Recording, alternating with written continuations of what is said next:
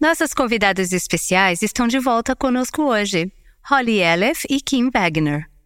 Como mães, não podemos fazer nada para forçar ou convencer nossos filhos a amar a Deus.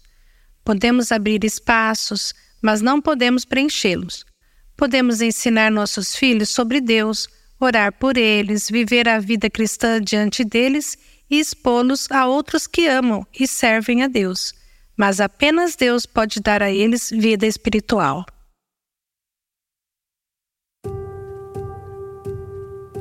Este é o Aviva Nossos Corações com Nancy DeMoss Wogemuth, autora de Mulheres Atraentes Adornadas por Cristo, na voz de Renata Santos.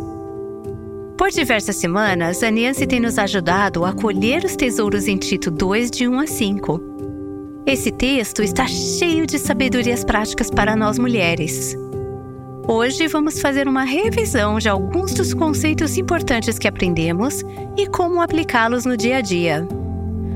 As queridas Holly Elef e Kim Wagner, que têm nos acompanhado nessa série e vão compartilhar como esses princípios são aplicados em suas vidas, continuando a conversa com Nancy de Moswogemuth. É incrível para mim, e eu sei que eu já falei sobre isso nessa série, que em Tito 2, quando Deus escolhe sete qualidades ou características que devem ser ensinadas para as mulheres mais jovens, quatro delas estão diretamente relacionadas à família. E as outras, com certeza, contribuem com essa visão. Percebemos que esse é o foco, essa é a prioridade de Deus para as mulheres. Mas onde temos colocado nossas prioridades? Muitas vezes em muitas outras coisas. Há muitas mulheres que vêm até mim ou me escrevem, muitas vezes são jovens esposas ou mães, e elas dizem: Deus colocou no meu coração o desejo de escrever livros, de ensinar e de ter um ministério. E eu fico pensando: você sabe o que você tem em suas mãos? Eu digo a elas: o papel de vocês como esposas, como mães, e a sua responsabilidade em relação à expansão do reino de Deus tem uma importância gigantesca. Comparado ao poder de influência que vocês exercem, a minha contribuição se torna muito pequena. Mas esse foi o chamado que Deus me deu. Em termos de impacto, longevidade, múltiplas gerações, e o reino de Deus sendo proclamado, ao amar seu marido, ao amar e educar seus filhos, ao treinar mulheres mais jovens, você está promovendo o reino de Deus. Isso é tremendo. Eu acho que algumas vezes queremos um ministério, mas nos esquecemos de que já temos um ministério. Se Deus nos deu filhos, se Deus nos deu um marido, já temos um ministério pronto. Essas vidas não são obstáculos para eu ter um ministério, elas são o meu ministério. Esse tem que ser o meu primeiro ministério. Se eu conseguir amar o meu marido com sucesso, de acordo com a palavra de Deus, se eu conseguir amar meus filhos e educá-los no temor do Senhor, como a Escritura diz, então acredito que Deus pode me dar um chamado extra baseado na minha diligência ao me dedicar ao principal ministério que o Senhor já confiou a mim. Eu vejo duas maneiras que isso tem funcionado em sua vida, Holly. Uma é que agora que você está se tornando uma mulher mais velha, você ainda tem filhos jovens, mas há mulheres mais jovens vindo até você e querendo ser ensinadas e treinadas. Elas viram em você um exemplo que elas querem seguir. Kim, isso está acontecendo em sua igreja também. As mulheres mais jovens estão procurando você para aconselhá-las. Mas outra coisa é o que Deus está fazendo através dos seus filhos. Holly, eu tive a chance de estar com a sua família. Eu acho que todos os seus oito filhos estavam sentados à mesa e pude ver todos eles vibrando espiritualmente, maduros e impactando vidas, multiplicando dessa forma o seu ministério e o ministério do Bill. Então penso no seu primeiro neto lá com um aninho de idade e outros que virão, provavelmente muitos deles, se Deus quiser. Muitos depois de você e Bill terem partido. E isso, sabemos, é apenas a graça de Deus. Exatamente. E a história deles ainda está sendo escrita. Claro. Mas neste momento, eles estão andando com o Senhor fielmente e com prazer e o estão servindo. Isso não é algo que apenas acontece da noite para o dia. Mas acredito que você concorda comigo que esse resultado não é algo com que você ou Bill possam levar todo o crédito. De forma nenhuma. Mas vocês têm sido fiéis. E quando os pais são fiéis, eu acredito que eles podem ter a certeza de que Deus irá abençoá-los, honrá-los e multiplicá-los. Portanto, não é como se você tivesse somente amado seus filhos e marido durante a sua vida e não tivesse tido nenhum ministério, impacto ou conquista. O seu impacto é imenso. Uma autora falou o seguinte: ser mãe é como cavar buracos. Como mães, não podemos fazer nada para forçar ou convencer nossos filhos a amar a Deus. Podemos abrir espaços, mas não podemos preenchê-los. Podemos ensinar nossos filhos sobre Deus, orar por eles, viver a vida cristã diante deles e expô-los a outros que amam e servem a Deus. Mas apenas Deus pode dar a eles vida espiritual. Deus não necessita de nossa ajuda, mas em seu plano soberano, ele nos convida a sermos parte ativa, a sermos colaboradoras com ele conforme ele trabalha na vida de nossos filhos. Ouvi uma história uma vez sobre uma menina que ficava com medo à noite. A mãe ficava com ela e dizia: Mas, querida, você não precisa ter medo, porque Deus está bem aqui com você. E ela respondia: Sim, mas eu preciso de alguém que tenha pele. Muitas vezes acredito que temos de estar dispostas a tomar essa posição de ser cheias de Cristo para que eles possam ter um exemplo de alguém que tem pele. Muitas, muitas vezes isso é super difícil. Requer sacrifício, requer diligência, requer aquele autocontrole sobre o qual temos falado. Não pode ser por vontade própria, tem que vir de Deus vivendo a vida dele dentro e através de nós.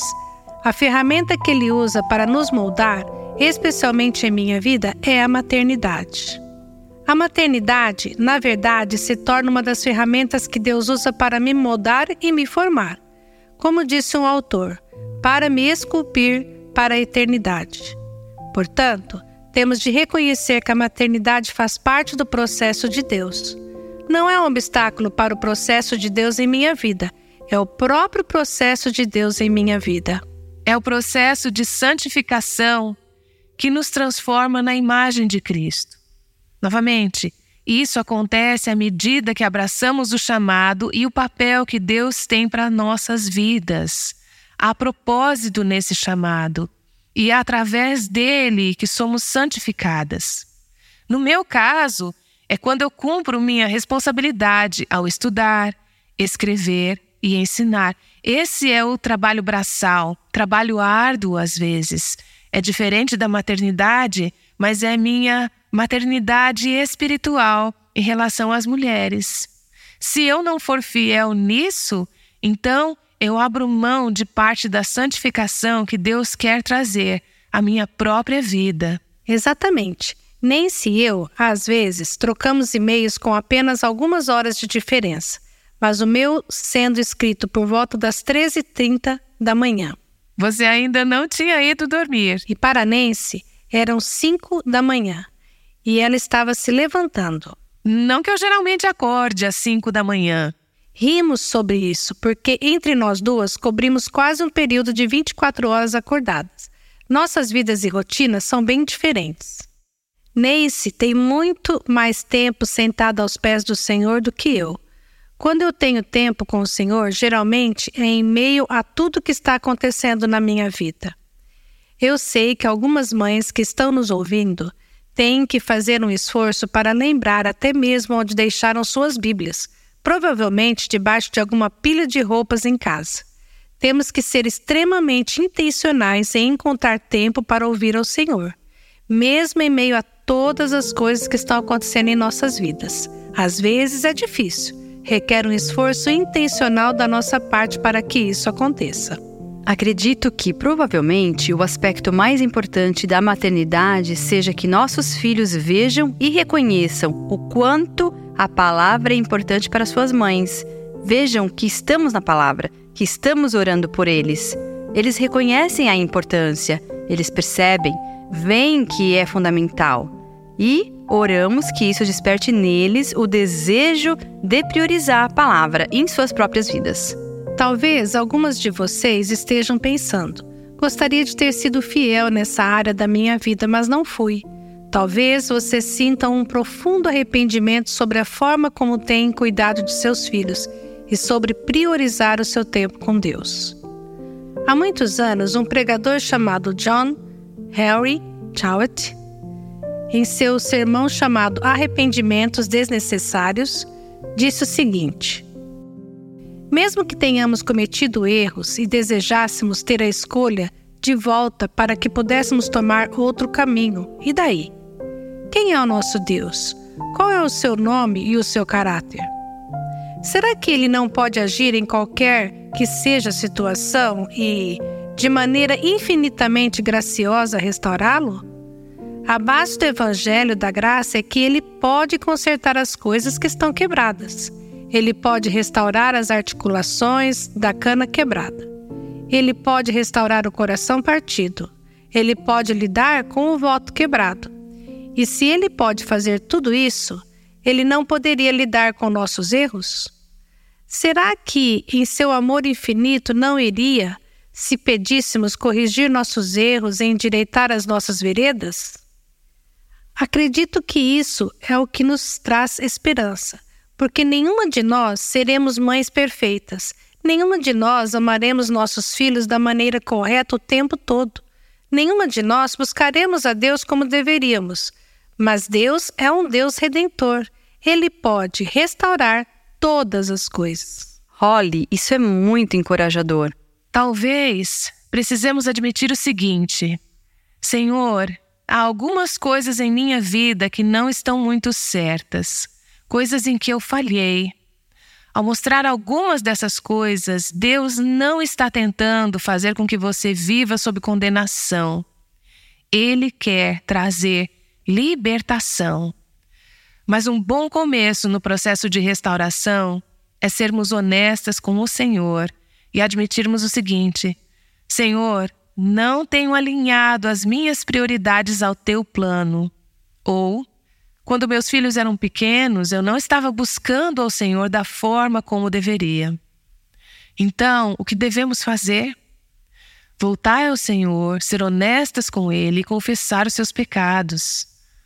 Ao nos arrependermos, devemos dizer: Senhor, pela tua graça, o Senhor poderia me restaurar, o Senhor poderia organizar e reestruturar a minha vida entregar ao Senhor os cacos e toda a confusão que fizemos e dizer o seguinte: Senhor, apenas o Senhor pode restaurar e renovar.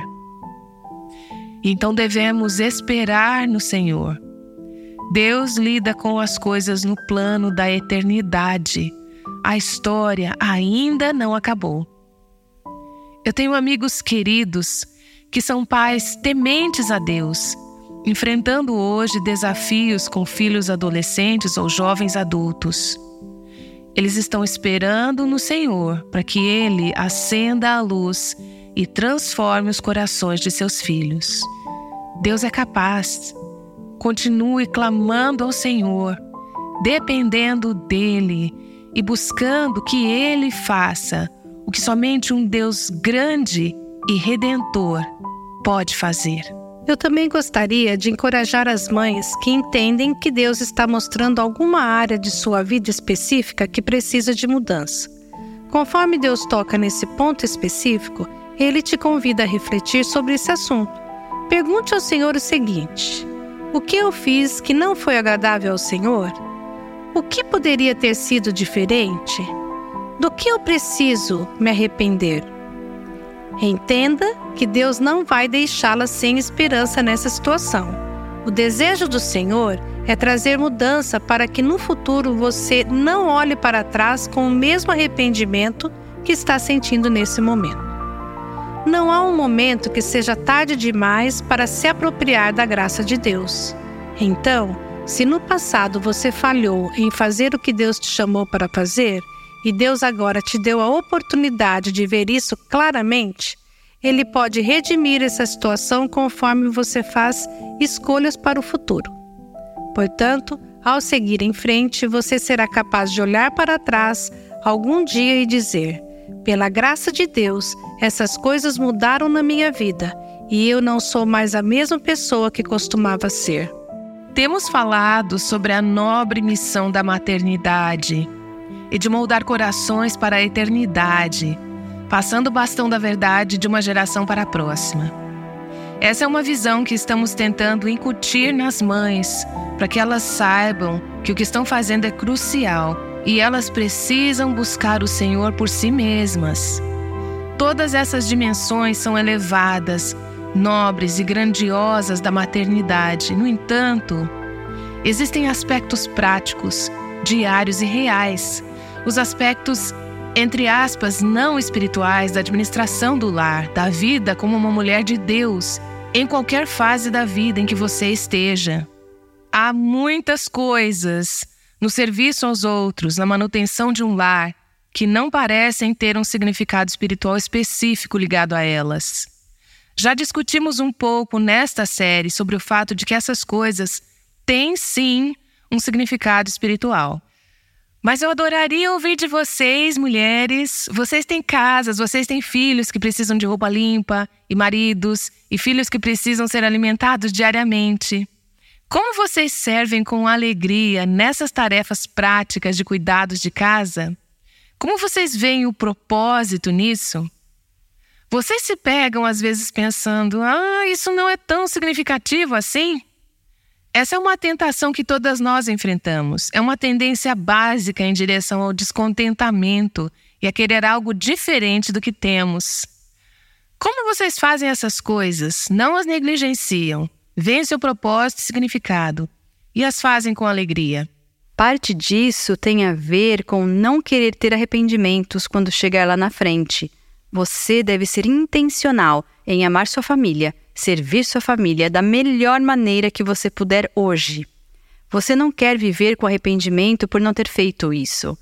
Eu tenho uma amiga próxima que menciona com bastante frequência que ela tem um grande arrependimento. Ela era uma mãe solteira que trabalhava muito e ela não fazia algo simples, como acordar de manhã para dar café da manhã para o seu filho antes de ele ir para a escola. Ela disse: ele não ficava sem café da manhã. Ele preparava um cereal para si mesmo e a gente saía correndo juntos de manhã. Mas ela não separava esse tempo para preparar algo para ele e teriam um tempo juntos logo cedo. Eu sou tão grata a ela por ter compartilhado essa história comigo quando eu era uma jovem mãe.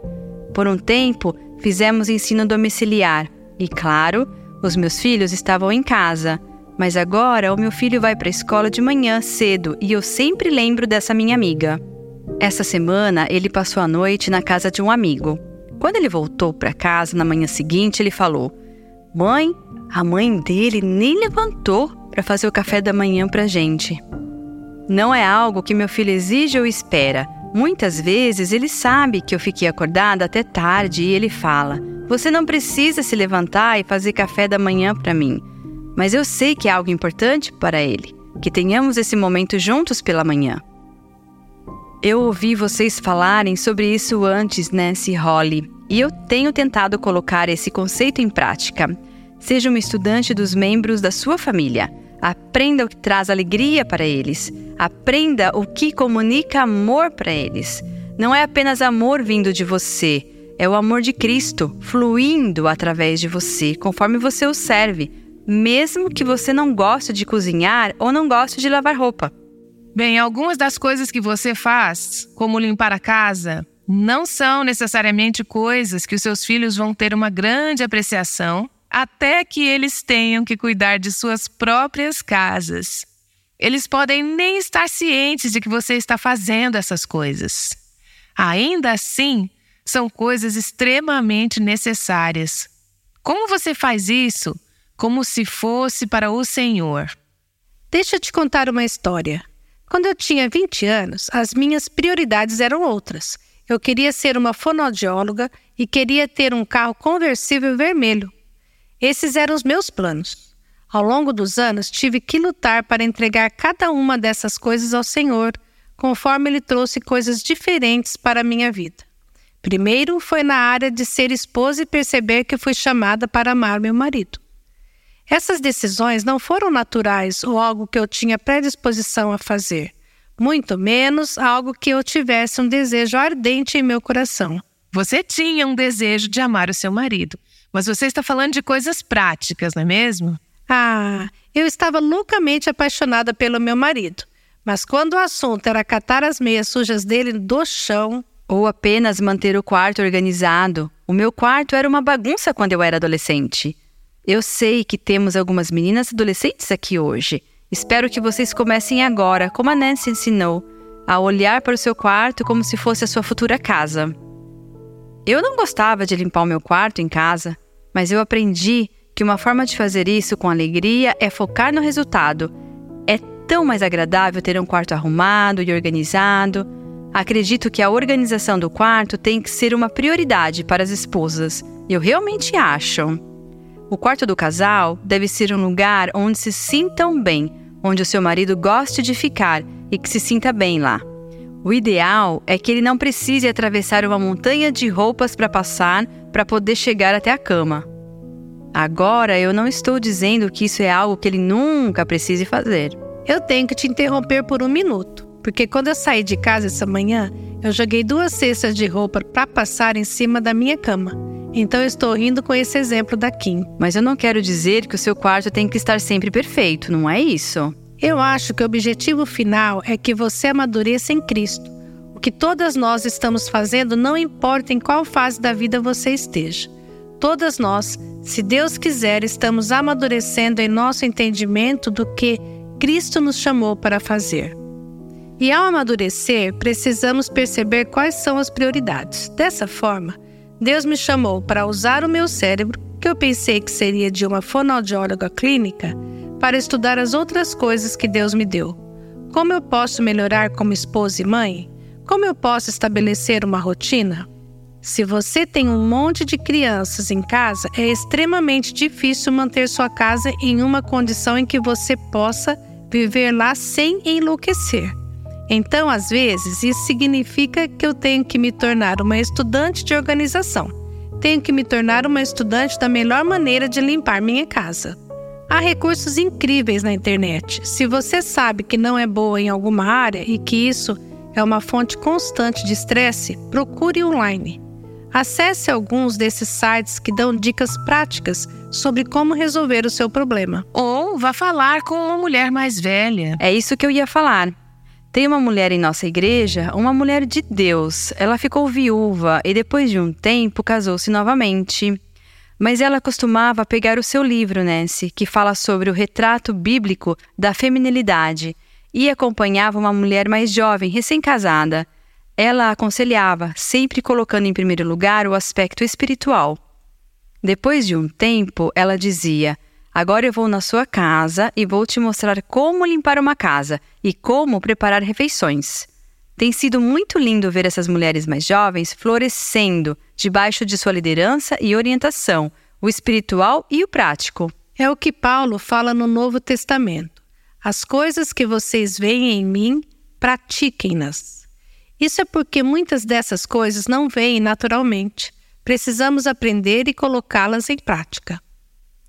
Quanto mais nos rendemos a Deus e permitimos que Ele implemente esses ensinamentos em nossas vidas, mais fácil será esse processo. Esses ensinamentos fazem parte do que Deus nos chamou a fazer pela nossa família. Nós temos um ditado em nossa casa que é: as pessoas são sempre mais importantes do que as coisas. Então, se preciso escolher entre ter que me sentar com uma criança e escutar o que ela precisa dizer, ou eu ter que lavar mais roupas, sempre será mais importante que eu me sente com aquela criança e a escute. Mas isso também pode significar que eu tenho que ficar acordada até meia-noite lavando a roupa. Então acho importante permitir que Deus nos dê o senso de organização dele. Minha casa nunca será digna de uma capa de revista. Provavelmente nunca será um lugar 100% arrumado. Pelo menos em um futuro próximo não será assim. Portanto, eu tenho que ser uma mulher que vai ao Senhor e é aí que aquele tempo com o Senhor é essencial, porque eu tenho que ter tempo para ir ao Senhor e dizer: Senhor, mostra-me hoje o que importa. Mostre-me o que precisa acontecer para que possamos viver aqui em paz e então me dê direção enquanto eu passo pelo meu dia. Se notarmos a vida de Jesus no Novo Testamento, vemos que ele estava sempre reorganizando a sua agenda ao longo do dia. Houve momentos em que seus planos mudaram, o pai direcionava pessoas para o seu caminho e ele percebia que era necessário voltar e falar com aquela multidão. Algumas de vocês, assim como eu, têm uma multidão em sua casa. Permita que Deus mude a sua agenda do dia e te direcione aos planos e prioridades que ele estabeleceu para aquele dia. É crucial que sejamos mulheres flexíveis o suficiente para ouvir do Senhor e então fazer o que ele manda mas sempre com a atitude em mente que pessoas em nossa casa são mais importantes do que as coisas da nossa casa. Holly Elef e Kim Wagner têm nos ajudado a refletir sobre as nossas prioridades. Quando cada tarefa parece urgente, é bom saber que você pode voltar para a Bíblia. Isso ajudará a colocar as coisas mais importantes em primeiro lugar elas vão estar de volta na semana que vem para explicar como os princípios que estamos abordando nessa série moldaram as suas decisões como esposas e mães. Faltam só duas semanas para o Natal, mas ainda dá tempo de adquirir o livro Mulheres Atraentes Adornadas por Cristo Vivendo a Beleza do Evangelho Juntas. Visite nosso site www.avivanossoscoracões.com/gênero/livros e presenteie as mulheres que estão ao seu redor com livros que vão edificá-las e terão um impacto em suas vidas durante os anos pela frente. O Aviva Nossos Corações, com Nancy DeMoss Wogemuth, chama mulheres à liberdade, à plenitude e à abundância em Cristo.